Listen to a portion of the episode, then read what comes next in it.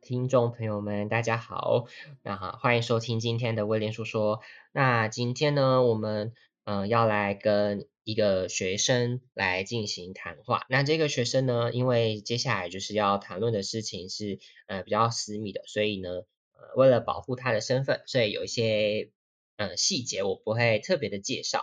那嗯，我们就先请 Racy 是 Racy 吧，Racy 来先简单的自我介绍一下。嗯，大家好，我是 Racy，然后现在是一个要上大学的高中生，这样，然后这次就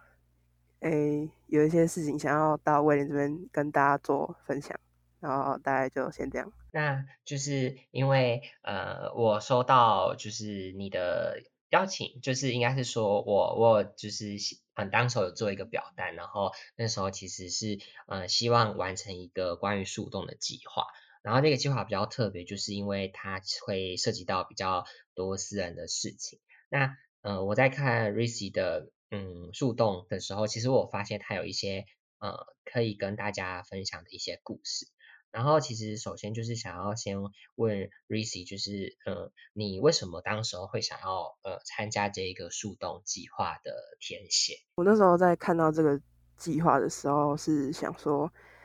因为我觉得我发生的事情，也许不是每个人都有发生过，可是我相信这世界上在很多地方还是会有人可能跟我有同样的遭遇，或者是比我更不幸，所以我想要让。更多人知道我自己的事情，然后看如果有机会能够让他们走出自己留下那个阴影的话，我觉得这是一件很好的事情。就是我想要帮更多人，因为我现在已经快要走出来了，所以我想要用我的事情去鼓励更多人。那可以方便问一下，Rizzy，就是你发生了什么事情吗？我自己的事情有分两个方面，一个是学校的部分，一个是。家庭的部分，学校的部分，就是因为小时候比较正义感，然后也是那种不会跟朋友一起做坏事。即即使即使他是跟我很好的朋友，可是他怂恿我做坏事的话，是其实是不会去做的。然后因为小朋友，如果就是虽然你跟他是一国的，可是如果你没有顺着他的意去做事情的话，有时候小朋友会觉得说，你是不是就没有要跟我好了？然后就会，我觉得小朋友也是怕自己被抛弃什么的，所以就会开始有些霸凌的行为。然后我觉得这种事情发生在郭晓生上面，我觉得可以理解，是因为他们会想要把握一个东西，可是他们不知道怎么去把握，所以他们就只能用比较自私或者是比较自主性也强为强烈一点的方式去完成他们的心愿，然后觉得这就会构成所谓的。关系霸凌或者是言语霸凌之类的，然后到了国中之后，因为国中接下来就是要考高中嘛，就是人们就是小学生毕竟会有一些比较的行为，然后在国中我也觉得是一个从不成熟到成熟的阶段，因为国中这这段时间内，你从国小原本是小朋友，可是你马上要面临高中了，就是一个大人了。我觉得这中间就是一个很模糊的地带，因为有些人可能成长很快，有些人成长很慢，你在中间可能就会有点慌张，然后对朋友啊什么感情之类的也都会很敏感。然后像我国中的时候，是因为那时候有个同学，他是聪明的，可是他就是想要找捷径，就是想要作弊这样，可是。那时候我是也是就是国文小老师，然后国文成绩也不错，可是他要我帮他作弊的时候我没有，所以那时候就是有被霸凌的蛮久，因为他也是国小霸凌我的那一群，就是刚好国中同班这样，然后就这样从国小我跟他是五六年级认识的，五六年级同班霸凌那两年，然后到国中那三年，所以总是总共就是被他被他还有他身边的朋友那群。就霸凌大概五年左右，之就是五年左右这样。然后有一次比较严重是，就是他作弊嘛，可是我没有跟老师讲，因为我想说就是帮他 cover 一下，就可能也不会被欺负那么严重。可是后来发现好像不是这样。他就是在中午打扫的时候把我约去后走廊那边，叫我跟他道歉。他就说他做别的事情是我讲的，可是不是我。然后我也觉得蛮无奈的，我就是想要息事宁人，所以就也是跟他道歉。然后，可是因为我的个性是比较强硬，所以我不会马上跟他道歉，因为我觉得这不是我的错，所以我先犹豫一下。然后他就我就这样，呃，他要说你要跟我道歉吗？我就说我想一下。他就说你在想什么？你在是不是在想你做的事情很贱？他就是就是直接这样讲出来，因为我我觉得国中生的语言真的是有一点尖锐。可是那时候我也没有觉得太怎么样，因为我觉得好吧，可能真的就是我的错。可是我觉得，如果你真的是被霸凌的话，我觉得真的不是所有事情都是你的错。因为小时候被霸凌，你不反抗，我觉得是一件没有很，我觉得可能是缺少勇敢吧。如果是我的话，可以回到那个阶段。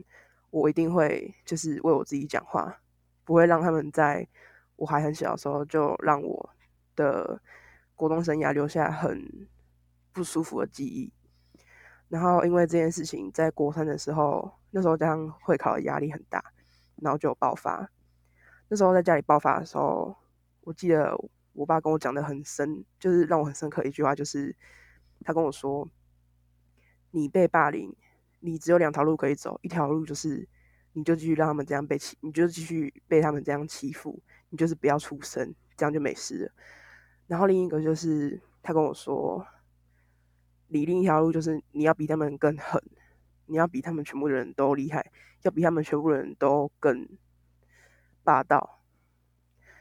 然后因为我刚有讲过我的个性是比较强硬的人，所以我就是选择后面这条路。可是除了除了这个选择之外，我相信如果那时候有人可以跟我有更深入的谈话，或者是发现这个问题的话，我觉得就可能不会到这么极端的做法。可是没有办法，就是我那时候的帮助就只有这个样子，因为我不会想要用自己的事情去烦其他人。我觉得这就是一个很，我觉得这个根因就是一个常常被霸凌或者是。一直处于家暴环境中的人会有的想法就是，我不要去烦其他人，我就是自己承受，这样就没事了。可是我现在现在看过来，我真的觉得这个很不好，所以我希望就是有人发生这种事的话，可以就是你可以你真的可以讲出来，因为不会有人觉得这是你的问题，不会有人觉得你被欺负是你的问题，因为我觉得大家都是第一次做人，难免有做不好的地方。我觉得应该要互相体谅，然后学校的事情大概就到这里为止。因为这呃有了这几年的事情之后，我我会觉得说，我好像学到更多，就是我好像懂得怎么处那个做人处事更圆润，然后跟别人说话的方式更委婉一点。可能就是我国中讲话太直，国小讲话太直，才会被别人这样霸凌对待。可是我觉得说。我现在看回去，反而会觉得，如果我没有经历过那五年，我现在可能也不会活得就是很多朋友，然后在社交场合上也可以很得心应手。可是有时候想到时还是会难过。可是我觉得，不能说要把他们当成自己的养分，而是你有这些警惕，你之后你在后你在未来的路，也许会更顺，会更顺畅一点点。我知道要接伤疤很不容易，可是。有一天还是要去面对它，然后再来是家庭的问题，因为我我爸爸从小在我小我还没生出来之前，他会就是吸毒，然后就就需要借钱要还债什么的，然后在幼稚园的时候，他就常常不在家，有时候他回家，我看到他就是会躲在衣柜旁边跟我打招呼。然后跟我打招呼之后，会去那个，因为我妈妈都是晚上晒衣服，然后他就会在晚上的时候跑去找我妈妈，然后可能趁我睡着了，他就又跑出去，不知道去哪里。然后这样的生活就一直到我的国小。我国小的时候，他好像就上桃园，因为他是厨师，然后因为厨师这个职业就是常常需要调换地方，所以我就是这件事其实就是厨师就是都习以为常，然后我们家里人也不觉得怎么样。他就后来上桃园，所以上桃园他之后一两个月回来几次，就是一只手数得出来这样。所以我的童年基本上就是没有爸爸这个角色，然后到现在我也是习惯这个生活方式。可是不知道什么到国中，他就有回来，就是回来高雄工作这样。然后可能是因为，呃，因为我爸他是他不是亲生，他是被领养的。然后我爷爷打得很凶很凶，就是那种很封建的思想的那种亚洲家长。然后有一次我爸就是他离家出走。因为我爷爷真的打他打的很凶，有一次，然后他就离家出走嘛，然后爷爷就把他拖回来，吊在天花板上面打，一直打打流血，然后他自己说我我他的阿姨就是我因诶他的阿姨，然后就是会拿菜刀出来，有一次就往头上头上砍，然后那时候就是住院缝了很多针，反正他的童年就是我觉得可能就是折磨到他有点。精神疾病，以至于说他现在只要喝酒就会想起来那件事情，然后就会一直去翻旧账。因为我觉得人都是没有办法忘记过去的，我觉得他这样做很正常。可是他那些发泄不出来的，他找不到人发泄，他只能发泄在家人身上，所以有时候就会发酒疯。我们家承受的家暴不是。肉体上，而是心灵上的。然后我觉得这一个更，这个更，嗯，我觉得这个也很难消弭，因为发生在心理上面的事，没办法用一些事情去补偿的。就是虽然肉体也会有，肉体是皮肉痛，心里也会痛，可是我们家没有承受过，我们家是承受心理上的。这个对我来说也是很大的压力，因为有时候晚上，因为有时候去学校难免会听到同学讲啊，爸爸妈妈怎样怎样带我出去玩，然后给我礼物，对我很好之类的。可是这种事情在我们家庭里面，就是基本上就是很少提。有时候听别人讲，就是爸爸对他很好，干嘛干嘛，还是会羡慕，可是会觉得说。好像羡慕有没有用？因为我家就是这个样子，可是也不会特别跟别人提，因为这就是一件伤心事。而且，因为我们家是那种很传统的亚洲家庭，我妈妈会说，就是家丑不可外扬，她不会希望其他人知道，她不会跟外面的人求救，所以我也就基本上没跟什么人提过。然后就是他喝酒会发酒疯嘛。然后有一次很严重，就是他把他的玻璃罐摔碎，摔在地板上很碎的那种，就是可能你站着看看地板会看不到碎片，可是你近看就可以看到碎片在地板上的那一种。然后他就叫我妈妈蹲下来用手捡，然后他还叫我跟我弟出来看我妈蹲在地板上用手捡那个玻璃碎片，这样。那时候没有我妈，我妈没有受伤，可是。我觉得在看他点的时候，那个碎片很像直接插在我的心上，我就觉得很，我觉得很难受，就是不知道为什么他这样做。然后最后看不下去，我也是跟着一起剪。然后我我妈叫不要去动，可是总会有妈妈会想要看，怎么会有小孩想看妈妈受受罪成这样？不可能嘛，所以一定会去做。然后有好几次也是他把我们家里的东西全部都弄弄倒，然后叫我们一个一个去捡。可是隔天起床，他又可以跟没有事情发生一样。有人说喝酒会是隔天忘记断片什么的，可是我完全不相信这个说法，因为现在是现在高中要毕业了嘛，大家很多人都十八岁了，一定有很多人都喝过酒。我觉得喝过的人都会知道。你就算喝的多么的醉，你隔天早上起来一定会对昨天有记忆。我自己也喝过，所以我知道。我觉得，如果你只是喝喝完之后然后就跟别人说你不记得，那我真的觉得你不适合，也不配做父母这个角色。如果你是曾经对你小孩这样做的话，我觉得很不称职。然后有好几次也是要闹离婚，呃，离婚这件事我跟我妈就是讨论过很多遍。我妈就是一直很害怕他，因为喝酒做出什么事，没有人会知道。他因为我爸出事嘛，他就很怕离婚之后他会拿刀出来砍他什么什么的。然后我也理解，我理解我妈的想法是什么。可是我觉得不能这样做，因为我就是一个做事比较果断的人。我就跟他说，你就就是跟他断，他就坚持不要。然后有一次我爸喝醉，知道说我劝他们离婚的时候，他就把我叫过去，他就说他只要签我买的离婚协议书，我就真的去买了。可是买了之后，我妈就藏起来不让他知道。我懂他的，我懂他的顾忌是什么，可是我没办法忍受这样事情继续再发生在我身上。因为那时候其实就是快要学车了，就是我就是精神已经有点快要撑不住了，就是已经快要崩溃了这样。然后有好几次也是因为我不知道其他其他人习惯是什么，只是他的借口是说他是厨师，所以会在房间放菜刀。我我很不能理解啊，可是。我也没有去阻止他，然后有一次就是喝醉酒了，他就拿菜刀起来要砍我妈，然后他房间也有那种很大把很大把的食物剪，就是很利的那一种，然后可以拆成两半的那种食物剪，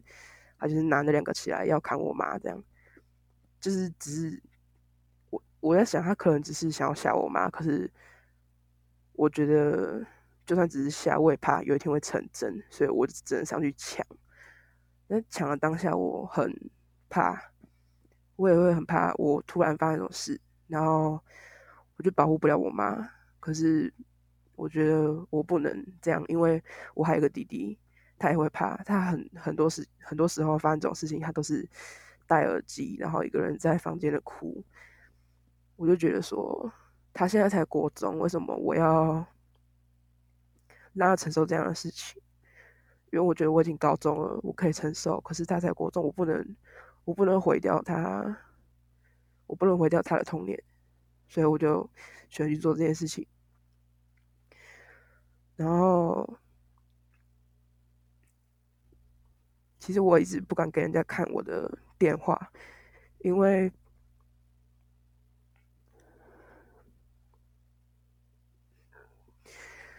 很多人的电话的紧急联络人都是爸爸妈妈或者是阿公阿妈，就是比较亲近的朋友之类的。可是只有我的，只有我的紧急联络人是我们家附近的警察局，因为我很怕不知道什么时候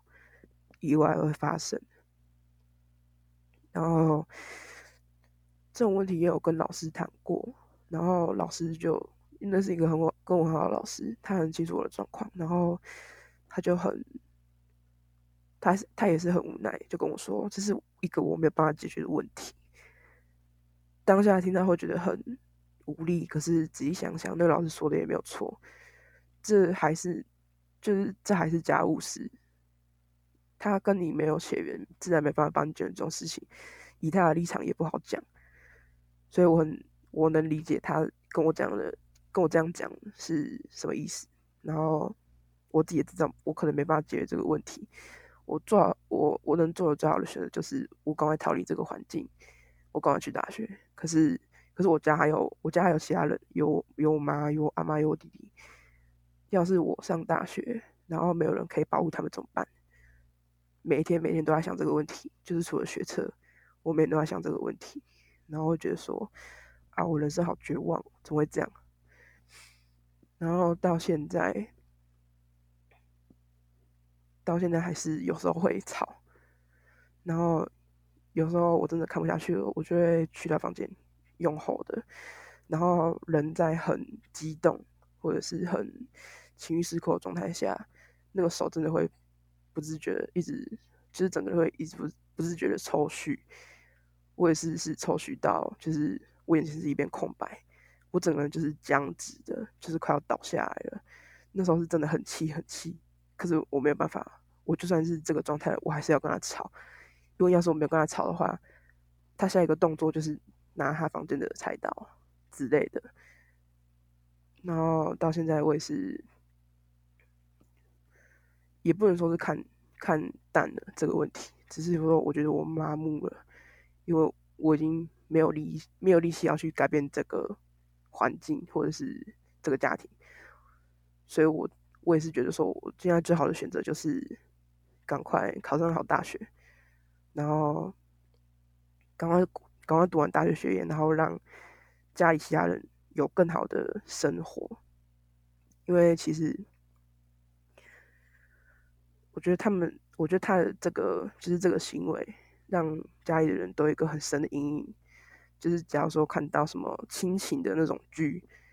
我会真的是浑身不舒服，然后会觉得很恶心。我没有办法接受任何一个亲情的戏码，比如说八点档，然后电影。看到亲的戏码，我真的是起整个人起鸡皮疙瘩。我会觉得感动，可是我会觉得说，那是我没有体验过的感受，我会觉得很恶心。到现在他到家里，家里多一位男性的家人，我还是会不习惯。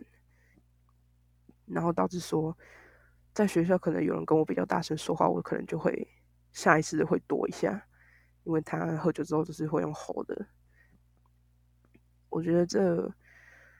我觉得不论是家暴还是霸凌，都给了那些受害者一个很深、没有办法抹去的阴影吧。然后那些阴影会变成说，可能他们会怕被人抛弃，可能会怕自己变成一个人。可是我想对，就是有受过霸凌跟家暴的人说，这不是你们的错，只是。有时候不幸的事情还是会在善良的人身上发生，然后我没我没有立场可以跟你们说，请你们一定要振作什么的。可是我希望你之后的生活你是为了自己而活，不是为了别人而活，也不要因为痛苦而活。我希望有一天你们能真正找到一个对的归属，然后那个对的归属会让你不要对以前的事情那么。那么有压力，我希望你们可以找到属于你们自己的管道，你去能去发泄这些事情，然后能让你们心灵开心一点。就是还是希望你们以后不要顾忌，因为这些你们经历过事情而顾忌去找真正属于自己的东西。